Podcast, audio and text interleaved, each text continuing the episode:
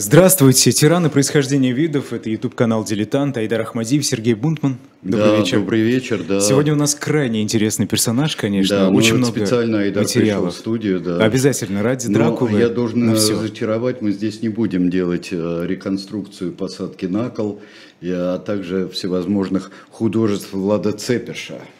Влад Цепиш, э, он же Дракул, он же Дракула, Влад Третий Цепиш – господарь Валашский, э, сын Влада II, Дракула.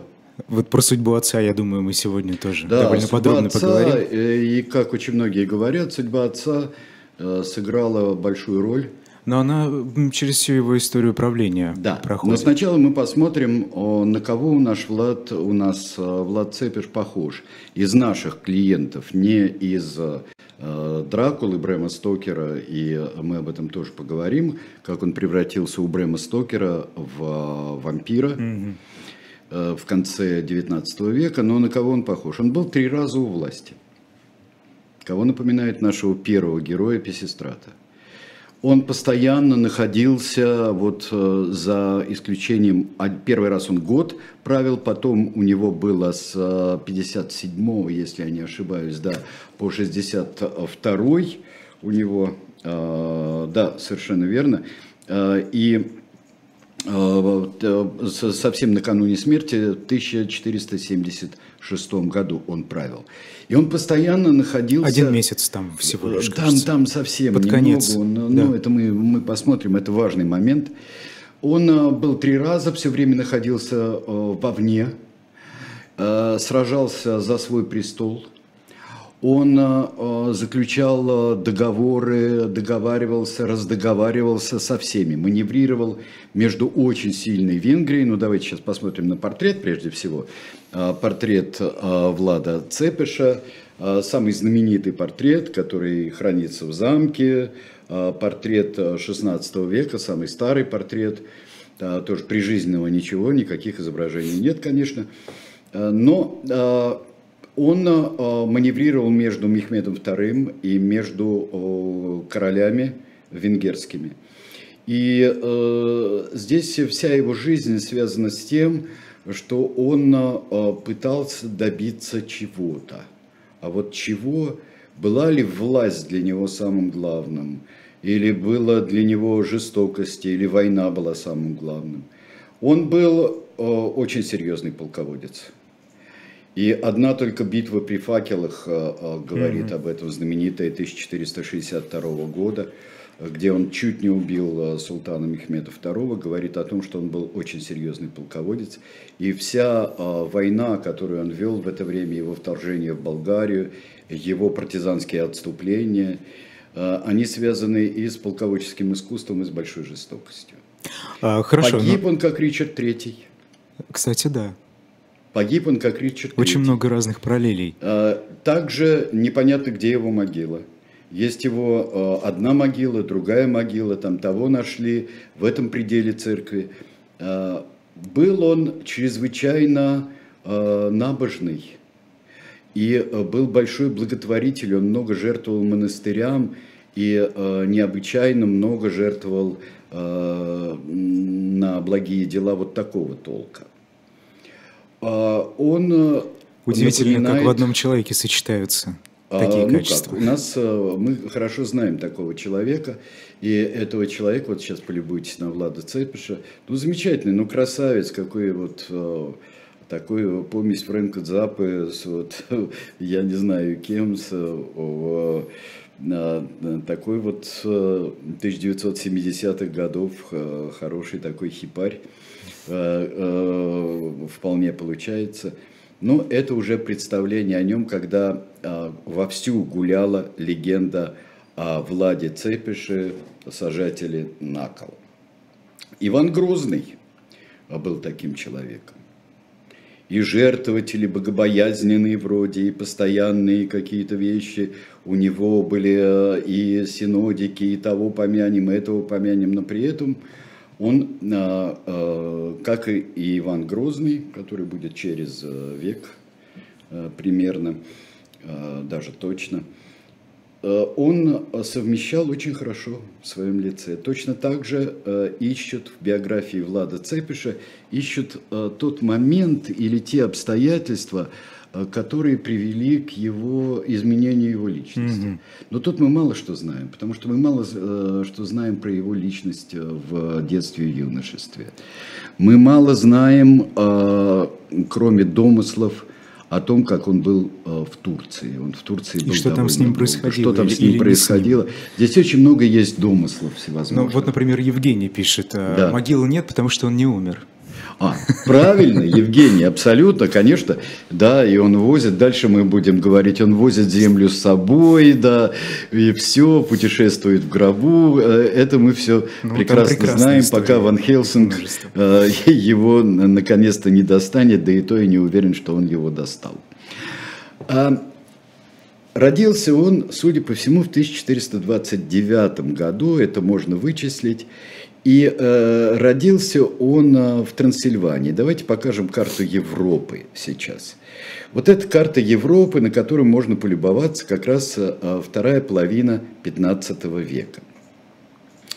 Особенного внимания не стоит обращать, когда таким вот э, светло-коричневым закрашена э, территория Османской империи, потому что Валахия, которую мы видим, она входит в в Османскую империю, но оно то входит, то не выходит. Я бы э, сказал, что надо обратить внимание на вот эту сиреневую, э, сиреневое пятно, большое сиреневое пятно. А посреди, э, вот в центре Европы, ближе к Восточной Европе, это Венгрия.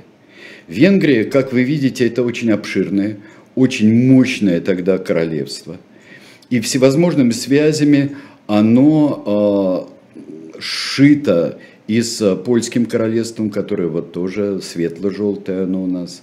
А, конечно, мы видим а, мощнейшее Великое княжество Литовское и бурно развивающееся русское Великое княжество Московское, которое вот при Иване III начинает развиваться очень мощно. Мы видим пеструю священную Римскую империю, мы видим Францию в гораздо меньших границах – а, Франция еле оправляется от Столетней войны, выигрывает вроде бы Столетнюю войну и начинает хитроумно приращивать себе земли. Также мы можем наблюдать, что еще далеко не вся Испания вот в эти времена она освобождена, как если смотреть с точки зрения Арагона и Кастилии, от мавров, то есть от арабов. Арабы у нас вот здесь зелененьким внизу очень серьезно присутствует. Итак, вот здесь вот в Валахии, а, скорее он родился в Трансильвании, вообще-то надо сказать, если точно. Это такая до 20 века спорная часть mm-hmm. между Венгрией и Румынией. А, мы знаем, что происходило а, перед самой Второй мировой войной, когда Трансильвания была, приращивалась к приращивалась к, к Венгрии, а потом она снова отошла к Румынии, и события революции 1989 года во многом связаны еще и с Трансильванией, с тем, что происходило там и происходило с плотным э, венгерским э, меньшинством в Румынии, которое подвергалось определенным преследованиям. Но вернемся к Владу. Влад III, он станет Владом III, когда взойдет на Валарский престол, пока же он сын э, э, Влада II, Дракула, Влада Дракона. Наверное, он был еще... Или дьявола.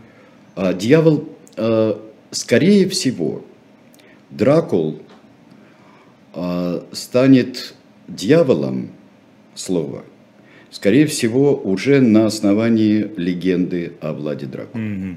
Потому что здесь оно э, такое драконское. В общем-то, это и орден дракона Священной Римской империи был. И э, он будет Дракуле, э, он потом будет, что он примет э, Влад III, это э, прозвище как сын дракона, драконов сын, скорее всего так, там Эа, я по-румынски плохо читаю. вот. но ничего, вычисляется. Детство его непонятно. Даже его год рождения можно вычислить только потому, что у него есть старший брат, и там, согласно всевозможным летописным сводам, а, там можно вычислить, когда ему было 14 лет, значит, а, явно совершенно младше. Ну, между 29 и аж 36 mm-hmm. ему дают годы рождения. И год смерти, там по разным исчислениям получается или 76 или 77. Влад – младший сын, средний сын. Его отец не так давно, не так давно, вот как раз вот он в 30-е годы и завоевал Валахию. То есть там происходит то же самое, еще, может быть, даже в ускоренном темпе происходит то же самое, что и во всей Европе 15 века. Чехарда, борьба между королевствами, борьба между династиями, истощение династий, а, как династия Егелонов потихоньку начинает истощаться а, в Польше. Также и венгерские династии. Там есть и делать, э, делатели королей – угу. Которые э, начинают такие вот как мажордомы в старой Франции или как Орик, делатель королей, наш приятель времен э, войны роз, алой белой розы. То есть это постоянная чехарда. Что происходит с Владом? Влад вынужден договариваться с султаном. Я, конечно, сегодня я сразу предупреждаю, я буду много срезать углов всевозможных. А мы потом вам представим книжку, где вы все подробно прочитаете, если глубоко заинтересуетесь историей настоящего Лада Цепиша, а не только э, легенды о нем и его превращении в вампира. Отец э, мирится с султаном турецким, с Мехметом II, и э, э султаном Мехметом он мирится, но он должен, при, как залог этого мира, он и э, еще младший брат Влад и его младший брат Раду э, должны отправиться в Турцию. А в чем выгода? Для чего это нужно было? Это подтверждение, это достаточно распространенное, как у нас э, княжеские дети сидели в Орде. Это, это как под... залог? Да, это подтверждение, как это было и в, э, в античности тоже было. Это залог мира. То есть ты не сможешь мне изменить, потому что а, у меня твои, твои заложники. Угу. Если ты решаешься мне изменить, то значит тогда э, погибнут твои заложники. Чего не случилось, между прочим, с Владом и Раду. Э, потому что когда э, начал Влад II начал э, с венгерским королем э, договариваться, и с польским королем, и с чешским королем. И там ведь все это, вот, вот это через полосица, э, которые вы видите, такие плотные большие образования, но это граница меняется чаще, чем даже чем у всем известных нынешних недавно присоединенных областей. И ничего не случается с этими мальчишками. Говорят, что он подвергался издевательствам, пыткам, даже насилию, сексуальным домогательствам а, подвергался Влад Цепиш. Вот потому таким и стал. Мне кажется, это, э, как говорил Владимир Владимирович Набоков, не стоит нам звать сюда представителей Вены и психоаналитической школы. Не стоит звать. А другие говорят и по тем же э, отзывам, по другим отзывам, по другим исследованиям, ему там все нравилось. Можно сказать, что ему действительно нравились, э, нравилось особенно наказания, которые были в Турции, так скажем. Наблюдать. Да, и наблюдать, и вот как ловко они делают. Ну, в общем, это был мальчик своей эпохи, с одной стороны. А, это он вырос в очень жестокого человека – и, но легенда говорит так же, как и истории об Иванином, говорит, что он даже, все говорит о том, что он даже по меркам своей жестокой эпохи, он превосходил. Мы потом увидим. Может, конечно, он мегаломан, и он а, слишком хвастался, но, а, и вот мы посмотрим, что там случилось а, после битвы при факелах. А, это будет через, а, через много лет уже. Но дело в том, что э, непонятно, как убили его отца и старшего брата. То ли из-за того, что он предал э, султана, mm и султан отомстил. То ли это Януш Хуньяди, как раз тот самый делатель венгерских королей, человек мощный, вектор, в общем-то, Венгрии, и больше король, чем король, и потом он, он станет а, а, основателем королевского дома впоследствии. Но, во всяком случае, их убили, их зарезали. Их это кого? А, это Мирча, брат старший и Влада второго и отца. Ну, собственно, отца Влада III. Влад III находится Это произошло в, в 1448 году, в, 1000, в 1447 году, в 1448 году Влад становится впервые валашским господарем. Его тут же сметают на следующий же год. Опять начинается чехарда, опять начинается бог знает что. Он скрывается в Трансильвании, он а, а, приобретает боевой опыт, он начинает уже, начинает, как наш любимый песестрат, уже заключает, извне заключает договоры всевозможные, он флиртует с венграми, он фильтрует, флиртует с саксонцами. Там очень интересное, кстати, образование, которое мы часто забываем, и изредка вспоминаем, когда читаем Гоголя, какую-нибудь или страшную месть, или что это Семиградье знаменитое Семиградье – это такой анклав, а, немецкий анклав, образовавшийся аж в XIII веке. Вот там вот. И эти все немецкие города, даже там город Кронштадт был. Все это получило а, румынские названия а, впоследствии. И последние немцы после Второй мировой войны оттуда уехали.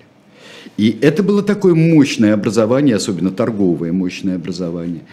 А в XVI веке они а, перейдут в, а, в лютеранство. Они очень многие станут лютеранами. И им будет очень плохо. Плохо и неудобно, потому что здесь огромная все еще и мощная католическая Венгрия, а снизу и сбоку, и с востока, это православная Румыния.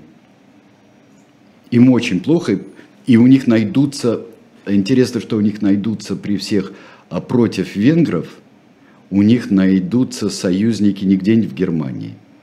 Они начнут с недовольными крестьянами местными, mm-hmm. которым, в общем-то, было э, все равно, как кто крестится, но э, их гораздо больше, э, гораздо больше интересовало, э, кто с ними вместе пойдет сражаться за собственные интересы. Итак, а, Влад скрывается, скрывается, скрывается, 10 лет его всевозможных а, битв, и дальше начинается самый интересный период. Это его а, второе правление. Второе правление. И это второе правление начинается с мести. За убийство отца. Да. Причем мести изощренной. Но ведь он тогда тоже не понимал, что стало причиной. А бояре виноваты, за что его потом, кстати говоря, очень полюбят а, в 20 веке. Но у него были какие-то веские причины? Или это просто попытка найти виновного? Были предатели, но а, вот бояре виноваты, позвали их на а, пасхальное разговление, позвали и перебили. Mm. И он начинает, некоторые говорят, что там всего 14 человек было казнено, некоторые говорят, что тысяча с чем-то. И он а, начинает увлекаться вот такими казнями. Ну, а, рассказов существует много, как он а, то ли западным послам каким-то итальянским прибил шапки к голове, потому что они их не снимали. Ну, скорее, это турки были, когда гвоздем, гвоздями прибили к голове им шапки – Почему он с послами так сурово обращался? А, но он начинает уже, потом это будет э, э, в гигантских размерах, но он начинает сажать на кол. Что это за казнь? А, казнь жуткая и мучительная, и я думаю, нам сейчас одну из гравюр покажут. Вот. Это жуткая мучительная казнь. Ее самое жестокое выражение – это когда человека э, постепенно человек разрывался вдоль на, насквозь. И до трех дней мог страдать казнимый. Эта казнь существовала очень давно. Но такой для человека садистических наклонностей или достаточно жестокой эпохи структура человеческого тела предполагает, а, что можно вот так вот и поиздеваться. И это было сочинено еще в Древнем Египте было, в Ассирии было – Существуют глиняные таблички, которые э, свидетельствуют о, таком, о такой казни. Это была публичная казнь, да? Это публичная казнь. Его должны были видеть, э, его должны были видеть, э, и он сам должен долго и долго мучиться. Как э, в знаменитом романе э, и фильме о нем, э, по нему, «Огнем и мечом» Сенкевича – Вишневецкий, Ерема, Еремия Вишневецкий, когда запорожских послов сажают на кол, говорил, чтобы чувствовал, как умирает. Это сохранилось очень долго. И до XVIII века. До XVIII века. А, а, бывало в Европе и в Восточной Европе это было – а, и в Западной Европе это мало проходило, но от турок набрались, потому что в Турции очень распространено это было. От турок набрались всех, и поляки, э, и наши, и, э, и вся Молдавия, Валахия, Трансильвания. Спрашивают в чате, что человек должен был совершить, чтобы попасть на кол? Все зависело от э, места, где он живет, и от законодательства. Он мог, э, это измена, это предательство. Широкие э, понятия. Широкие очень, очень широкие. Как ну, это трактовалось? Ну, а, ну, что имеется в виду? Айдар, ну нам ли, нам ли удивляться э, широкому пониманию законов каких-то? К сожалению. И это возможно было, это враги, это преступления, это убийцы, но это могло быть вот, вот что угодно. Потому что э, в рассказах о Владе Цепише э, там очень интересно всегда видеть, когда что считается выходящим за рамки. Ну там, например, женщину казнили за то, что она, э, за то, что она сшила рубашку слишком короткую мужу. Вот это ужасно. И что ее так казнили, и так ужасно. Решение о казни, ведь ни один Влад Цепиш принимал. То есть наверняка это, это что, это была какая-то тайная полиция? А, да это здесь а, Цепиш, конечно, распоряжался. По всем случаям? Это, а, и там не так, не так, он очень любил распоряжаться. Но вот по всем здесь случаям распоряжался царь Иван Васильевич. Угу. Или он не знал, ему неправильно докладывали, да? А, нет, и он, и Влад Цепиш, его предшественник очень любили всевозможные казни. Для того, чтобы вы почувствовали и осознали, мы сейчас сделаем небольшой перерыв.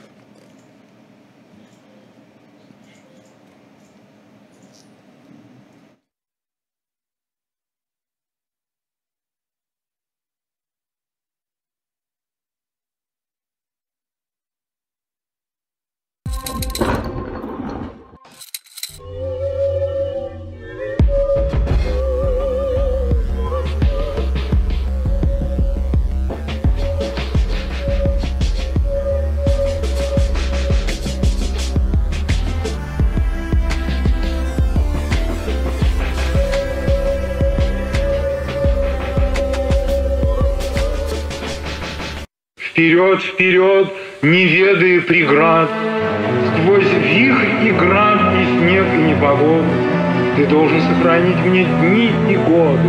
Вперед, вперед, куда глаза глядят.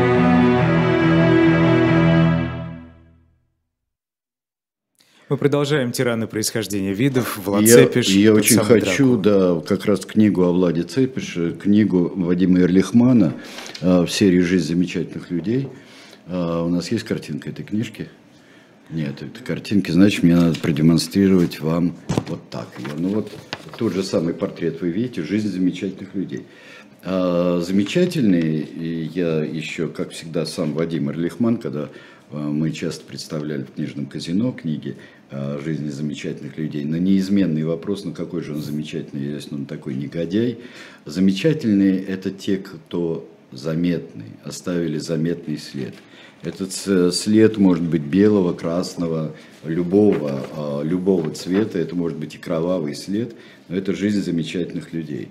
И э, я думаю, что жизнеописание вот таких людей нам очень большая наука, смотря как это сделано э, жизнеописание. Но то, что Вадим Эрлихман пишет, он пишет, во-первых, э, очень точно и очень занимательно. Shop diletant, shop.diletant.media, переходите, покупайте, это уже можно сделать, насколько я понимаю.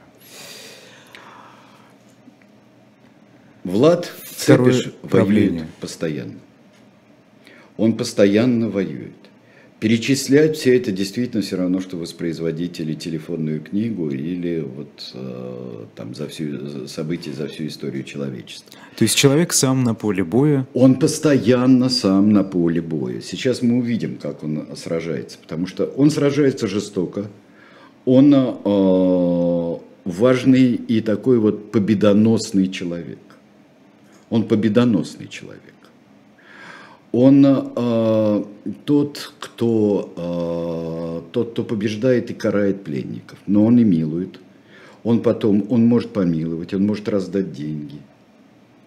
То есть это, э, это тиран такого типа, э, это вздорный тиран. человек настроения. Да. Ну и вот, э, как э, недавно я э, перечитывал такую совсем небольшую повесть э, Бориса Акунина, э, приложение к истории российского государства об Иване Грозном.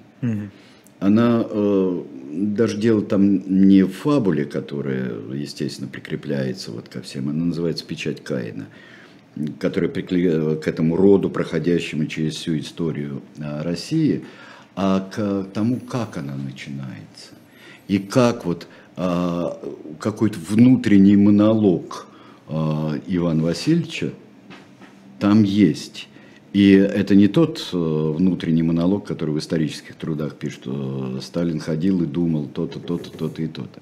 Мне здесь а, очень точно и именно ритмично передана вся вот личность этого человека.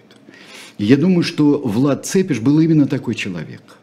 Именно такой человек. Но при этом он был настоящий воитель.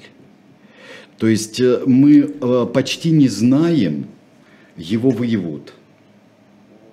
Кстати, здесь спрашивали, откуда он такой воитель? Это какое-то обучение он проходил еще в молодости? Мы об этом мало что знаем. Вот я думаю, что у Вадима можно, можно как-то, он сам себе задавал эти вопросы, Вадим Эрлихман, и он себе может ответить на эти вопросы. Это, конечно, это практика с малых лет.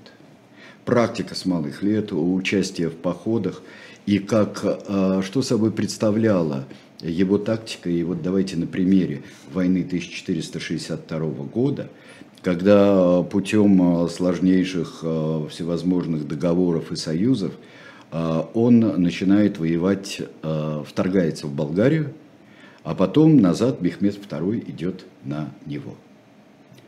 Как он воюет? Понимая, что у него гораздо меньше э, воинов, гораздо меньше сабель, Э, это конница в основном. Самый мощный удар это вот боярская конница, так называемая. И, и, э, он мелкими партизанскими вылазками. Это называется напали, убежали. Напали, убежали. Напали, убежали. Неожиданно. Потому что в чистом поле сражаться с э, Мехметом II и Ну, это по верная всем вот- гибель. Э, Да, это верная гибель. Но а, что такое еще а, армия и вооружение а, атаманское тогда, турецкое? Что это такое? Это же не просто там идет а, масса турок с ятаганами. Ничего подобного. Это артиллерия. это а, каждый раз они укрепляются на местности, они окапываются на местности. Они делают что угодно, там эскарпы, контрэскарпы, они, они, а, у них укрепленные лагеря, что твои римские. Это, это очень а, обученное войско, прекрасно слаженное войско. Одни янычары чего стоят. Янычары, причем лишенные рода и племени – и вот, например, о Владе Цепише вспоминает янычар сербского происхождения. Потому что это все же это дети, дети захваченных территорий, дети воспитанные, и янычарское войско пока так э, с трудом победимо. Что он делает? Он еще, он отступает. Значит, он отступает а, перед Мехметом II и уничтожает все. Вот выжженная земля. Влад уничтожает все. Дальше. Отступая. Конечно, конечно. Никакого тебе провианта, никакого тебе... А, а, при этом он может и выгнать, и у, убить там жителей, ему плевать на это совершенно. Дальше. Он специальные люди собирают больных, собирают больных а, а, а, чем угодно. Собирают проказы больных. Ну, тогда не очень знали, что проказа так просто не передается. Но собирают они больных чумой. Кстати, Януш Хуняди умер от чумы. Чума очень, очень распространена, очень часто бывает, и войско заражается – они просто внедряют вот людей, ведущие войско, там, как это под видом кого угодно, там, торговцев, просто проходящих, заражаем. Заражаем. Он гонит их, их людей заражать. То есть это вот такая а, тотальная война, война на уничтожение. Что... Зачем выжигать земли? В чем э, смысл? Ну как в чем? А питаться чем-то надо. Фураж-то коням нужен, еда-то нужна. Не может же а, а, армия, огромная армия турецкая тащить с собой весь обоз. А зачем по разоренной дороге, извините меня, пусть Тарунтинского маневра пустили Хорошо, Наполеона? убивать жителей деревень, которые попадаются на пути. Но если они не смысл? уходят сами, если они сами не уходят.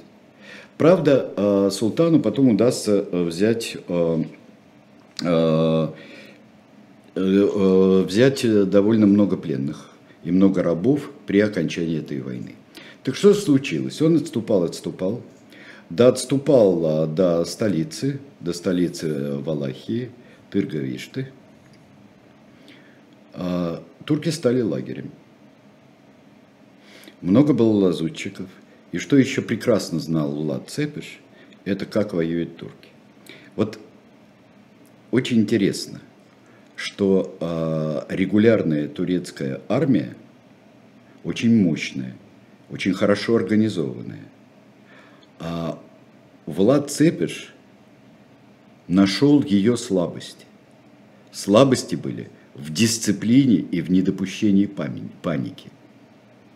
Ночью запрещено было Мехметом и его полководцами, запрещено было выходить из палаток выходить из шатров, чтобы хождениями своими не сеять панику э, среди своих. Этим воспользовался Влад Цепиш. И вот представьте себе эту потрясающую картину, когда при свете факелов, когда при свете факелов 7 или 10 тысяч всадников, некоторые считают, что было больше, но скорее всего там 7-10 тысяч было когда они врываются, и там с разных сторон, не одна атака, с разных сторон врываются в лагерь и рубят всех, рубят всех, кого только могут, рубят всех. И э, сам Влад Цепиш, как говорит об этом история, он э, хочет убить султана, но оказалось, что он ошибся шатром. И там были два визиря не убили, отступили.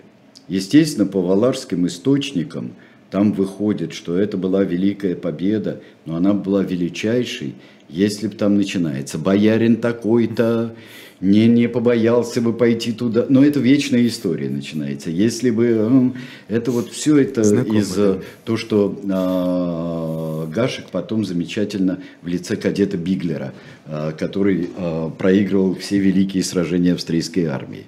Вот который их а, кадет Биглер там везде расчерчивал левый фланг, правый фланг. И все это было, мы очень любим выигрывать старые войны. Отступил Тырговишта входит Мехмед II. И что он видит? Город распахнут, никого нет. И стоят 23 844 кола, на которых 23 844 пленных турка. Все, кого он там набрал, загнал, а, в, во время своего похода в Болгарию. Турецкий султан сказал, что такое вообще? Что это? Но дело в том, что это не турецкие сведения еще. А это э, Дракула послал э, реляцию королю венгерскому матишу Карвину. Он послал я посадил на кол 23 844 турка. Ну, давайте допустим, да, что э, черная легенда, мегаломания и сам напускает страху. Э, но все равно много, сколько бы ни было. И вот это такая вот аллея, чуть не на 60 миль. Для чего это нужно было уточнить? А устрашить, а показать. Но самое интересное, что, наверное, не поэтому, а по другим причинам, а, Мехмед, Мехмед отступил оттуда. Испугавшись вот этой не картины? Знаю. Или э, растянулись у него, э, растянул он э, линию, тылы растянул. Не стоило дальше внедряться ничего хорошего он тут не увидит. И что Валахию можно приобрести другим способом. При этом, и ведь э, Влад бежал в Венгрию. И поэтому э, и турки, и э, Валарская армия, и венгры считают это победой для себя. Он бежал, он скрывался, он не добился, он сидел в тюрьме, он потом вернулся. Вернулся, он не брезговал и э, кондотьерством. Сидел в тюрьме? В Венгрии он посидел. Почему? За что? Мало ли, что там происходило. Ну, кто-то говорит там... за сотрудничество с турками, якобы его. То вот, ли да, это, то ли что проиграл. Это все равно, что говорить, за что там арестовали, а вот когда-то там, вот за что его. Товарищ Сталин это э, чудовищная ошибка. А, или а, что там происходит. Это такие интриги, которые вот если вот здесь начинаешь тонуть а, в именах родственников, не родственников, а, соперников, которым всем нужны эти маленькие престолы, эти территории, которые они сами потом и разоряют, как тот же Дракул, как все его соперники. Жесткие правители, да, Великое Венгерское, Венгерское королевство, то затевают э, крестовый поход, то султан идет на Буду, то э, еще что-то происходит – то они бьют этих самых несчастных саксонцев, то с ними договариваются. И это мы привыкли э, разбираться, когда все более-менее ясно, когда нам какой-нибудь Шекспир написал и разжевал просто в своих исторических хрониках войну алой и белой розы. Но вот здесь, сколько бы ни писали, все равно только людям вдумчивым и просто погрузившимся совсем по уши Э, в эту историю, может быть что-то понятно. Смотря отсюда, мы видим безумие. И вот это э, последнее, поход, когда его покинули почти все. И кто его убил? То ли свои бояре, то ли саксонцы. Никто, даже от него не осталось даже коня-коня, венец мой за коня даже не осталось, и могила не осталась. А осталась история, потому что о нем писали много. О нем писали много, писали и наши, там и посольские э, сказания у нас один из послов написал о Дракуле воеводе. И столько это писали, стихи о нем писали э, те же самые саксонцы. Всех называли саксонцами, хотя э, там они в большинстве своем были э, с берегов Майна, то есть mm-hmm. гораздо западнее они были. Э, и начали про него рассказывать. Начали про него рассказывать. Вот э, начали его представлять в виде самых врагов рода человеческого.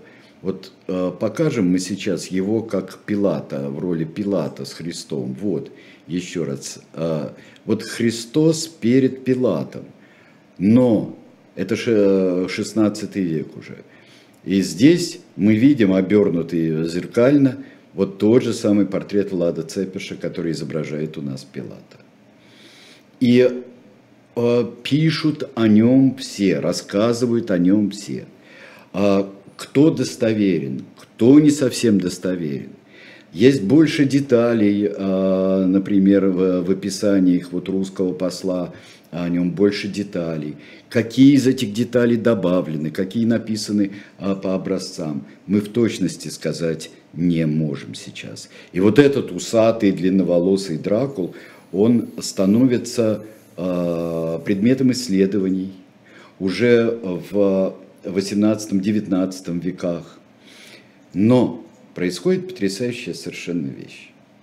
Человек, в общем-то, при театре – в конце XIX э, века, когда отдельно тема вампирская уже существовала со времен готической литературы, со времен описаний, как в той же самой Трансильвании, как в других местах, э, э, балканских местах происходят странные вещи – о вурдалаках, о вампирах, когда уже написан знаменитый вампир, когда все это стало уже темой, вдруг человек ни с того ни с сего пишет огромную и основную книгу о вампирах, где он берет Дракулу. Кто ему напел, то говорят, что ему рассказали вот такую вещь, то он прочел книжку Востоковеда, то еще что-то. Но, например, интерпретаторы будущие а, Дракулы в кино, и а, даже не только в кино, как мы увидим, они совмещают с историческим а, Владом Цепишем, совмещают вот а, стокеровского Дракулу.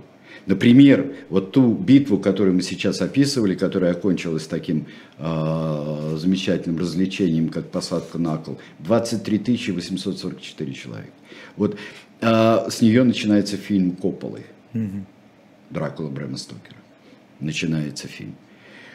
Это вампирская эротическая легенда, вампирские представления, настолько все перемешалось, я вам хочу одну афишу показать вот афишу, как в 19 часов во Дворце культуры имени Ленина «Дракула на льду». История вечной любви причем. Вот Дракула на льду – это э, в городе Йошкар-Ола все происходило. Здесь Кстати... хорошо, мне кажется, что здесь хорошо все. Сразу после дня рождения Ленина, во Дворце культуры имени Ленина, Дракула на льду – это очень здорово. Кстати, про историю любви. Тут спрашивали про его личную жизнь. Что там известно? У него было две жены. Две жены, ничего такого а, умопомрачительного не было, что появлялось в следующих рассказах, в последующем. Но вот что интересно. В социалистической а, Румынии у товарища Чаушеску Влад Цепиш становится национальным героем. Он mm-hmm. и до этого был уже таким царственным Робин Гудом. Мы с вами об этом говорили, да? когда да, рассказывали да, да. про Румынию вот того царственным времени. Робин Гудом покажите мне, пожалуйста, а, вот а, в Бухаресте стоит такой бюстик Влада Цепиша. замечательный. Чем И это было выгодно? Были написаны, что он собиратель румынских А, ну, земель. тогда да.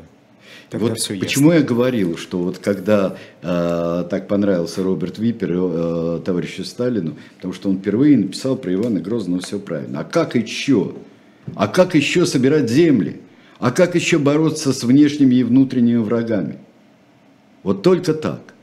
И э, были э, фильмы не про графа Дракулу, а про Вла- где появлялся Влад Цепиш, где он был э, мудрый, суровый, жестокий достаточно.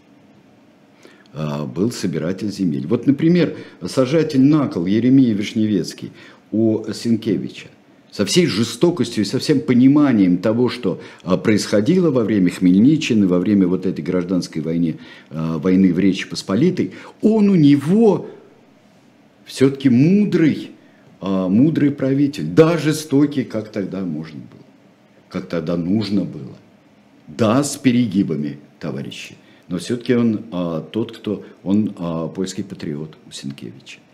И вот такой вот поворот, поворот а, произошел с Владом Цепишем. Они совсем, а, здесь, конечно, а, выгодные для туристической продукции, выгодно, а, чтобы он был тем самым знаменитым Дракулой, а, Влад Цепиш. А, Для национального самосознания тут, как всегда, идут борения, уже после того, как Румыния перестала быть социалистической, идут борения и историков, и исследователей, и а, здесь кто так смотрит, кто сяк смотрит. Но а, это очень, я бы сказал, феномен того, как вырастает, люди поразились. Вот люди поразились, вот свидетели. Они даже на фоне тех жестокостей, которые были, люди были ошарашены. Прибавляли они, убавляли, чем мотивировали, как объясняли, а, что это дело. Но они были ошарашены вот этим размахом ужаса, который посеял Влад Цепиш. Ну что, один-два вопроса, если у нас есть. И- Да, да, Дмитрий спрашивает, Сергей Александрович, похож ли Влад Цепиш на тиранов из Африки? Э, В частности, он приводит Иди Амина и Жана Беделя Бакаса. Я думаю, что они дру- другого, другого рода. Дело в том, что Иди Амин, Жан-Бедель Бакаса, наш следующий герой, кстати говоря, император Бакаса первый. Дело в том, что они немножко из другого теста. Они а, в другом варились. У них а, тирания, они приходят к тирании, к деспотизму, они приходят или через гражданскую войну уже 20 века, или э, вполне европеизированно они приходят. А здесь, э, с одной стороны, мы не представляем себе всего единства Европы, которое а, обрастает легендами, жизнь одной далекой страны для другой далекой страны. Но все равно это некий связь, вот постоянно э, завязанные э, культура с культурой, цивилизация с цивилизацией, война с войной, жестокость с жестокостью. Ну и вопрос, конечно, их очень много. э, Просят э, подтвердить или опровергнуть эти мифы, связанные с Дракулой. Например, что он избавлялся от всех бедных, сжигая их заживо. Насколько... А, В рассказах о Дракуле есть и это. Ну, то есть если это я тоже, я уже случае не с потолка сложно. взял казнью женщины, э, которая шила слишком короткую рубашку. А золотые а, кубки, которые он дарил подданным? Бывало, бывало и это. Золотой кубок на кол не посадят, золотой кубок подарят, а завтра на кол посадят. Вот это замечательно, когда у тебя э, просто абсолютно необъяснимое настоящее и еще менее объяснимое будущее. И ты не знаешь, как и за что. Как левая пятка захочет. Известно ли количество его жертв? Примерно. Фу, фу, фу, тут это, это очень трудно говорить. Вот э, у нас есть не то, что документированное, а хотя бы отчитался. Значит, он представлял масштаб, и это было очень много, наверное, для него. Вот эти 23 844 турка. Это много. Э, То есть было чем гордиться. А это, знаете, как э, с телеграммой вышли денег. Я вот сейчас Вот мог ведь написать «вышли денег, вежливо, а то вышли денег». Вот. А мы не знаем, с какой интонацией королю Матиушу писал.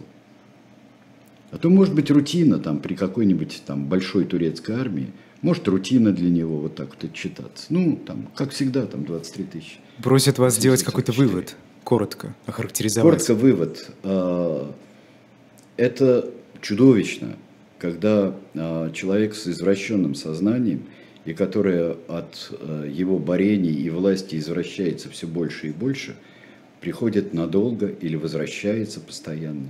Ведь нельзя сказать, что долго правил Влад Дракул.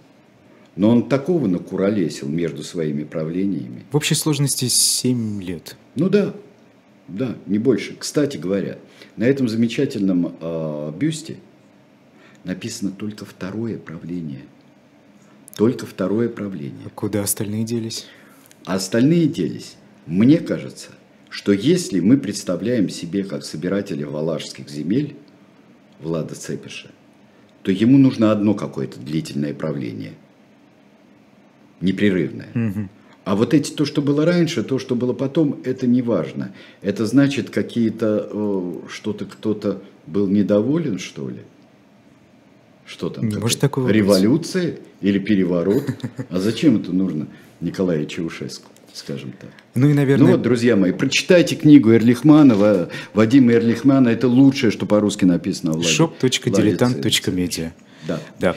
Вот, и на этом мы расстаемся. В следующий раз будет э, Жан-Бедель Бакаса, которого э, очень часто как-то стали вспоминать э, в связи с нашими отношениями с Африкой, с Центральноафриканской республикой, э, которая одно время при Бакасе была империей, вот, а потом снова стала республикой.